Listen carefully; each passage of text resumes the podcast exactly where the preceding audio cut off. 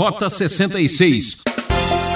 Interessante quantas pessoas sobem na vida e têm experiências que o colocam lá em cima e que, sem saber lidar com isso, destroem a sua vida, a sua família e tudo. E na vida espiritual não é diferente.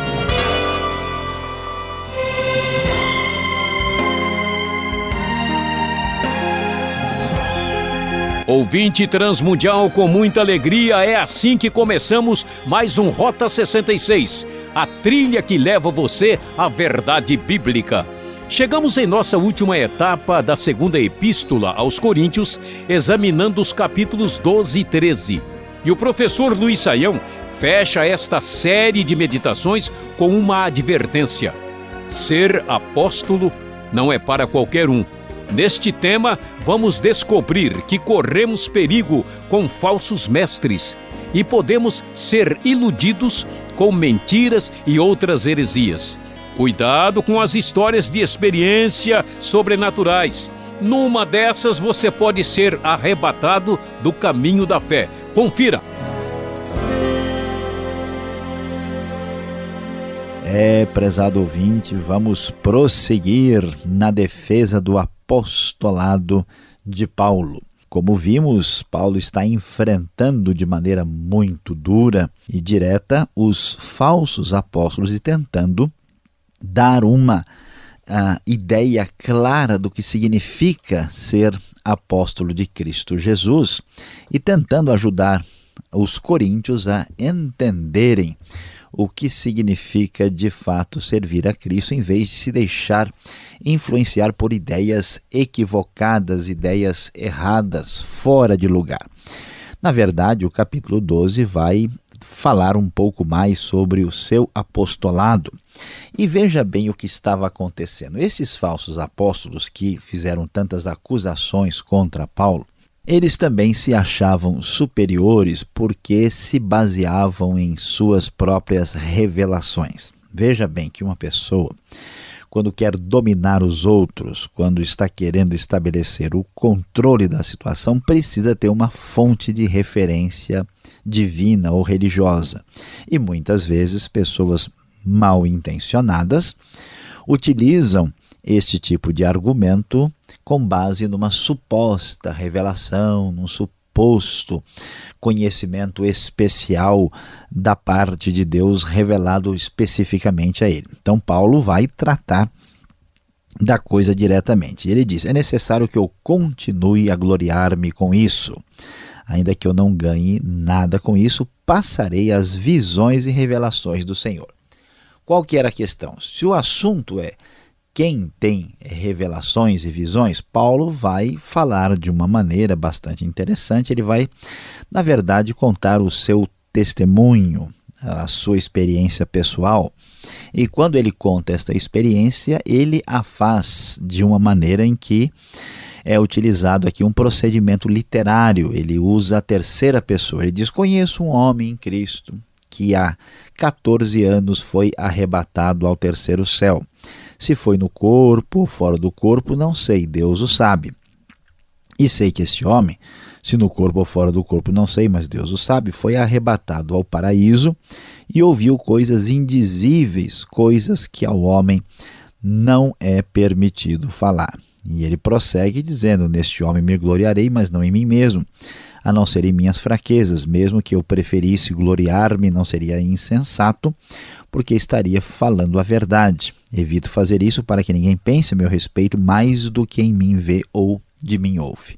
Paulo usa um artifício literário para, de maneira indireta, dizer: olha, se esse pessoal aí está dizendo que eles estão cheios das revelações, que lhes eh, dão autoridade para eles fazerem o que fazem, me criticarem? Pois é, falando em visão e revelação, é, sabe, sei de um certo cidadão e que teve uma visão extraordinária, muito especial que aconteceu aí no início do ministério de Paulo, quando ele então teve a oportunidade, de acordo com o texto, de visitar o terceiro céu, isso é o céu onde está Deus e os seres angelicais, e teve a condição de ver certas coisas que nem é permitido ao homem ser revelado.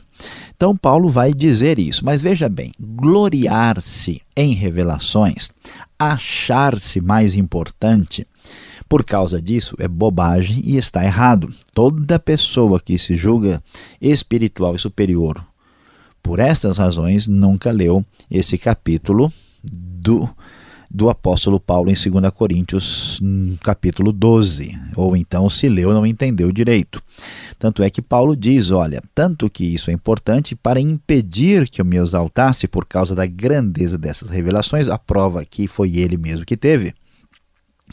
Foi-me dado um espinho na carne, um mensageiro de Satanás para me atormentar. Então veja bem que muita gente talvez gostaria de ter muito poder espiritual, experiências extraordinárias, mas nem sempre a pessoa está preparada para isso.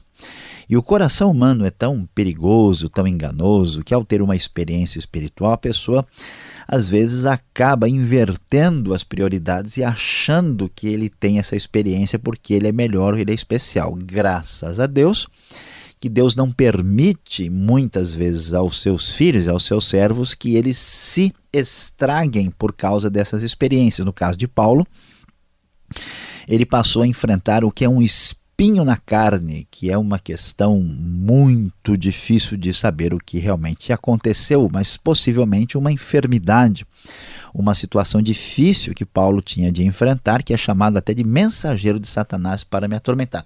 Você já parou para pensar nisso? Deus permite um mensageiro de Satanás, um problemão na sua vida, para que através desse sofrimento você seja impedido de se prejudicar. Que coisa interessante. E muito bem, alguém imagina, não, mas a gente é só orar que a coisa vai acontecer. Pois é, é verdade que orando as coisas acontecem, mas, atenção, atenção, nem sempre. Paulo diz: Três vezes roguei ao Senhor que o tirasse de mim. Mas ele me disse: Minha graça é suficiente para você, pois o meu poder se aperfeiçoa na fraqueza. Portanto, eu me gloriarei, gloriarei ainda mais alegremente em minhas fraquezas, para que o poder de Cristo repouse em mim. Por isso, por amor de Cristo, regozijo-me nas fraquezas, nos insultos, nas necessidades, nas perseguições, nas angústias, pois quando sou fraco é que sou forte. Paulo inverte tudo, vira de cabeça para baixo a lógica dos falsos apóstolos. É como acontece muitas vezes hoje. Uma pessoa acha que é importante por causa da sua projeção, da sua força, do seu talento, do seu dom, da sua capacidade especial, e esses falsos apóstolos, assim vamos dizer, eles se mostravam superiores e desprezavam Paulo por causa da sua falta de qualidade em algumas áreas. Paulo diz: Olha, se eu quisesse me gloriar em experiências sobrenaturais especiais, eu poderia fazer isso.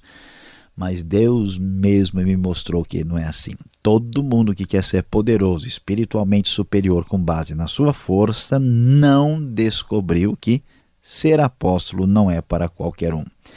É somente para aquele que é chamado por Deus, especificamente para isso, e que entende a prioridade de Deus para essa questão. Aliás, apóstolos verdadeiros, somente aqueles que foram testemunhas da ressurreição de Jesus e que foram chamados para serem apóstolos de Cristo nesse sentido absoluto, pleno dos doze, e não no sentido genérico que tem uma outra ideia diferente. Estes apóstolos aqui estavam enganados. Então Paulo vai chegar mais junto dos coríntios para trazer mais informação importante para eles e corrigi-los. E ele diz: Você fui insensato, mas vocês me obrigaram a isso. Eu devia ser recomendado por vocês, pois em nada sou inferior aos superapóstolos, embora eu nada seja. As marcas de um apóstolo, sinais, maravilhas e milagres, foram demonstradas entre vocês com grande perseverança em que vocês forem inferiores às outras igrejas, exceto ao fato de que eu nunca ter sido um peso para vocês, perdoe-me esta ofensa. Veja que Paulo está bravo, ele está sendo irônico na sua autoridade apostólica, dizendo: olha, eu mostrei tudo para vocês, vocês foram mais do que abençoados, e a única diferença de vocês para os outros em relação a mim é que eu nunca fui um peso para vocês. E é o seguinte Eu vou chegar junto e nós vamos resolver isso. Vocês precisam entender o que é uma autoridade apostólica. Eu vou visitá-los pela terceira vez e não vou ser peso, porque o que desejo não são os seus bens. Ouviram? Sim, são vocês mesmos. E Paulo então prossegue e diz: além disso, os filhos não devem ajuntar riquezas para os pais, mas os pais para os filhos. Então ele diz: Eu vou de boa vontade, porque eu amo muito a vocês, eu quero fazer de tudo para ser uma bênção na vida de vocês e não explorá-los de modo algum. Vocês pensam que durante todo esse tempo estamos nos defendendo perante vocês? Diz o verso 19. Falamos diante de Deus como alguém que está em Cristo, e tudo o que fazemos, amados irmãos, é para fortalecê-los, pois temo que ao visitá-los não os encontre como eu esperava e que vocês não me encontrem como esperavam. Temo que haja entre vocês brigas, invejas, manifestações de ira, divisões, calúnias, intrigas, arrogância e desordem. E ele então quer lá ir lá para que eles ajustem a sua vida e que se arrependam dos seus erros, como diz o verso 21, que o meu Deus me humilha diante de vocês e eu lamente por causa de muitos que pecaram anteriormente não se arrependeram da impureza, da imoralidade sexual, da libertinagem que praticaram. E assim Paulo vai confirmar nas suas palavras finais que ele está indo para a sua terceira visita e diz: Olha, nós vamos conversar direitinho, pode ir preparando, toda a questão precisa ser confirmada pelo depoimento de duas ou três testemunhas. E eu quero dizer que quando voltar, não os pouparei, visto que vocês estão exigindo uma prova de que Cristo fala por meu intermédio. Ele não é fraco ao tratar com vocês, mas poderoso entre vocês, pois na verdade foi crucificado e vive pelo poder de Deus. Cristo exige de vocês uma postura correta e adequada. E vocês estão exigindo tanto? Pois é, agora vamos inverter isso. Eu vou mostrar para vocês que eu sou apóstolo de verdade. Agora, vocês aí, preste atenção, Coríntios, examinem-se para ver se vocês estão na fé. Será que vocês não foram enganados pelos super apóstolos? Provem-se a si mesmo. Não percebem que Cristo Jesus está em vocês? A não ser que vocês tenham sido reprovados. Esperam que saibam que nós não somos reprovados. E assim, Paulo, de maneira muito direta, vai com a sua autoridade apostólica dada por Cristo, porque ser apóstolo não é para qualquer um, e, surpreendentemente, com toda a sua autoridade e atitude direta, ele vai encerrar afetuosamente. Sem mais, irmãos, Despeço-me de vocês. Procurem aperfeiçoar-se, exortem-se mutuamente, tenham um só pensamento, vivam em paz e o Deus de amor e paz estará com vocês. Saúdem uns aos outros com um beijo santo. Todos os santos lhe enviam saudações. A graça do Senhor Jesus Cristo, o amor de Deus e a comunhão do Espírito Santo sejam com todos vocês. Últimas palavras do apóstolo Paulo para aquela igreja tão complicada palavras ditas na autoridade apostólica dada a ele por Cristo, pois, como você ouviu, ser apóstolo não era para qualquer um.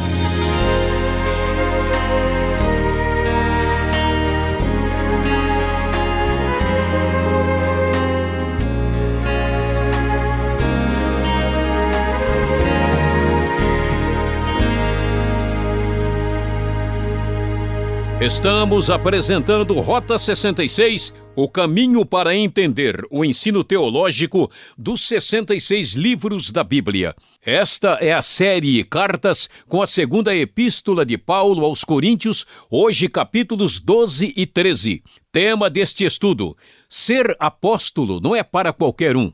O Rota 66 tem produção e apresentação de Luiz Saião e Alberto Veríssimo. Na locução, Beltrão. E não esqueça, participe escrevendo para Caixa Postal 18.113, CEP 04626-970 São Paulo, capital, ou correio eletrônico rota66 arroba transmundial.com.br. Vamos às perguntas e respostas. Acompanhe.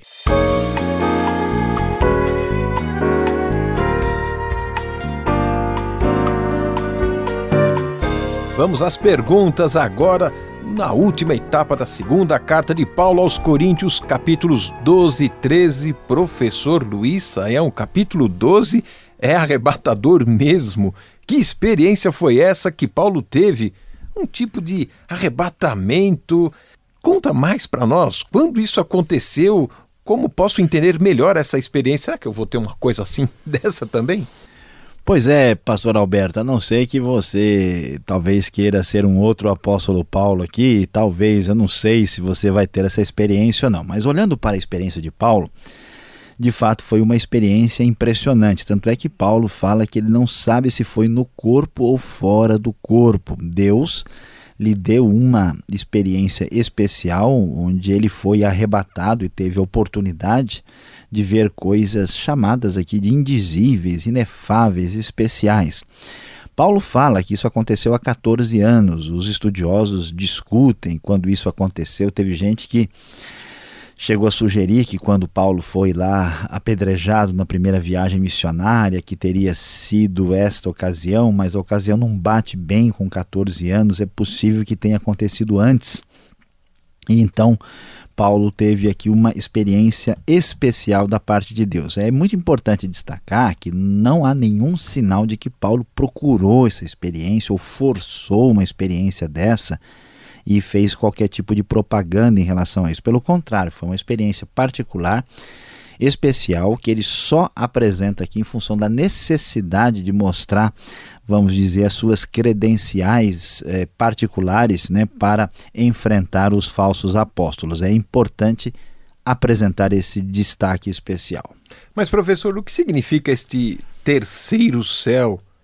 Quantos céus existem para nós entendermos melhor esta experiência? É, pergunta importante, boa, senão a pessoa aí vai é, realmente subir às alturas aí tentando achar muitos outros céus que não existem. A gente tem que entender aqui, pastor Alberto, que essa é uma linguagem judaica, né? Os judeus tinham uma maneira de se referir ao céu que era basicamente o seguinte, né? Esse primeiro uh, ambiente, assim, as nuvens, os lugares mais altos, eles chamavam isso de primeiro céu. Depois eles diziam que o firmamento, lá onde estão o sol, a lua, as estrelas, era chamado de segundo céu. E depois, na presença de Deus e onde estão os seres angelicais, esse era chamado de terceiro céu. Então, quando ele diz que nessa experiência ele foi ao terceiro céu, quer dizer simplesmente que ele foi ao lugar da habitação onde Deus está, ou seja, ao próprio céu.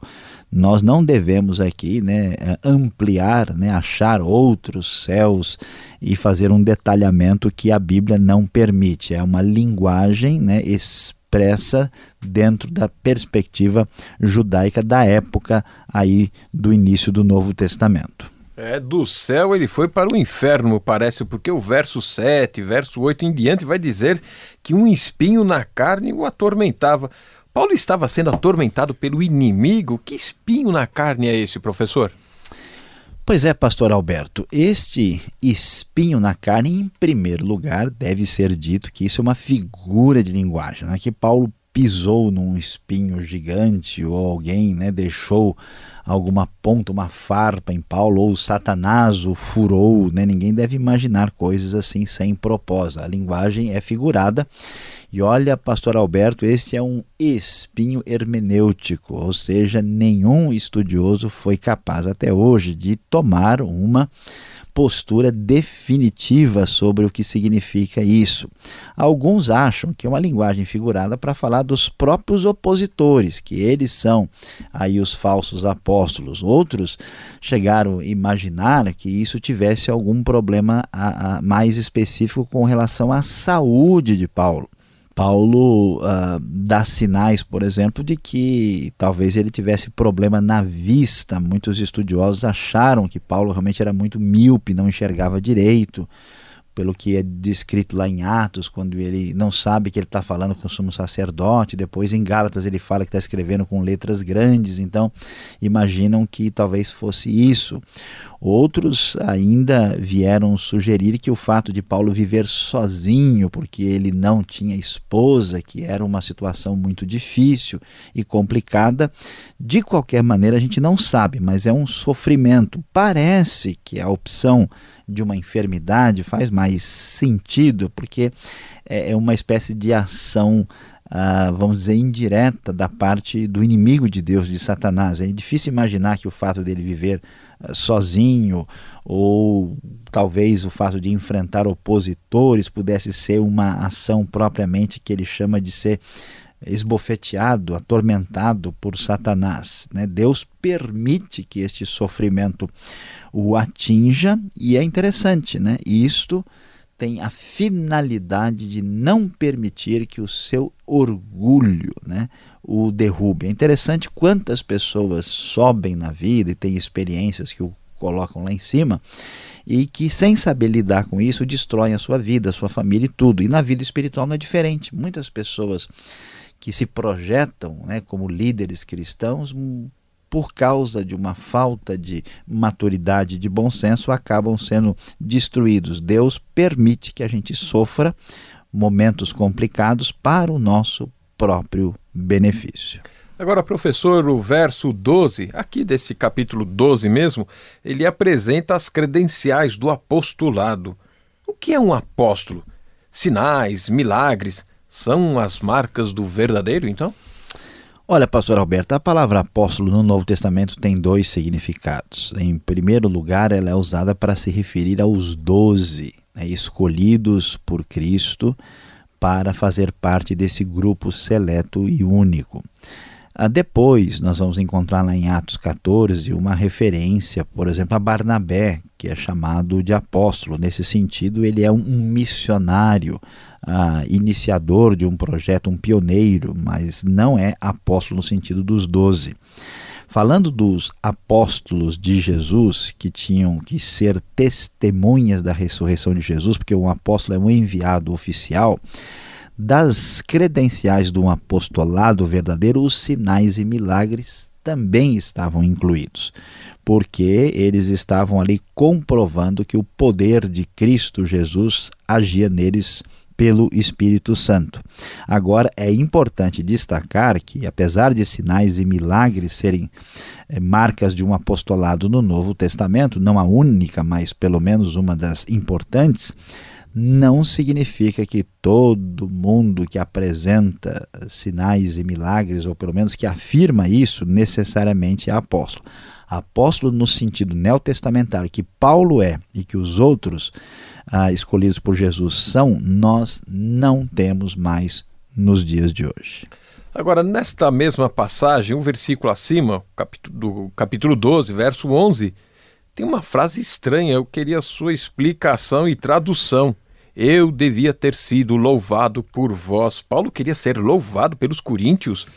Como entender isso? Olha, pastor Alberto, a coisa está meio complicada aqui. Esse é um problema de tradução, né? Claro que Paulo, né, que já está complicado esse pessoal aqui, está mal orientado. Imagine agora Paulo pedindo para ser louvado, né? Isso certamente vai uh, ser totalmente equivocado. A NVI traduz né, a palavra de maneira mais adequada. A palavra louvar pode ser traduzida por elogiar, reconhecer, depende do contexto. Então a NVI adequadamente traduz: Eu devia ser recomendado por vocês, pois em nada sou inferior aos superapóstolos. A tradução contextual ela é bem mais adequada em diversas situações e aqui é uma delas. Portanto, a melhor maneira de entender o texto, em vez de louvado, leia-se recomendado.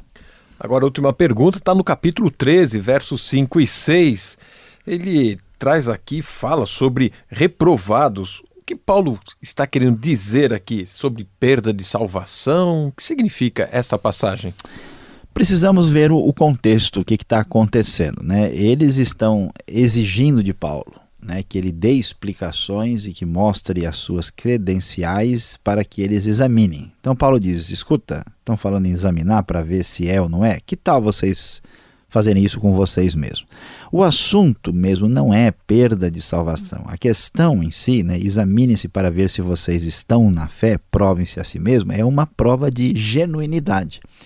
Será que vocês estão seguindo líderes falsos ou será que vocês estão no verdadeiro evangelho? Cristo Jesus está em vocês, porque a igreja, a igreja de Corinto era uma igreja cristã que conhecia o evangelho verdadeiro, a não ser que tenham sido reprovados. Então, é uma referência a não ser que vocês não tenham passado no teste do verdadeiro evangelho. E ele diz: Espero que saibam que nós não fomos reprovados mostrando claramente a distinção que existe entre alguém que conhece a Cristo e não conhece a Cristo. Essa questão da perda de salvação, a gente já chegou a mencionar, existe uma, uma ideia né, de alguém que faz parte da comunidade da fé e essa pessoa se envolve com tudo e muitas vezes ela se afasta e se distancia. Essa pessoa é reprovada. No sentido humano do termo, essa pessoa, vamos assim dizer, perdeu a salvação porque ela parecia estar, mas não está mais. Parece que ela começou a se apropriar de alguma coisa ligada ao evangelho, mas não prosseguiu. No entanto, no sentido absoluto perante Deus, ninguém perde essa salvação, porque essa salvação é garantida por Deus e o verdadeiro salvo permanece salvo, e por isso Paulo vai dizer também: vocês devem saber que nós não fomos ou outra possível tradução, não somos reprovados, porque Deus garante aquilo que ele nos dá gratuitamente. Obrigado, Saião, pelas respostas e parabéns, mais uma etapa vencida aqui no Rota 66, mas ainda não terminou. Vem agora a aplicação desse estudo para você.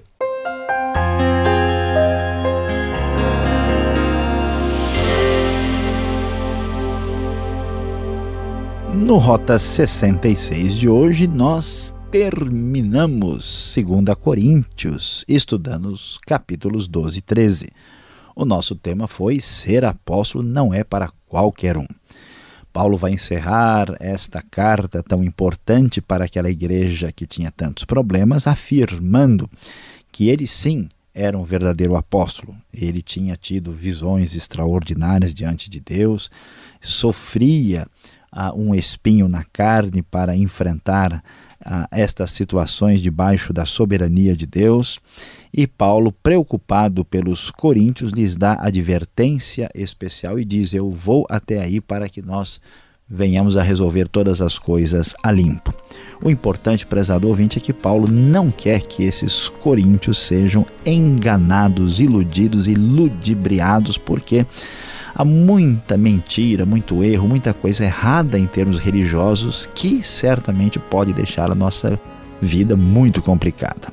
Diante de tanto engano e mentira, precisamos ter muito cuidado, pois há muito erro e heresia, sustentadas inclusive por falsos apostolados.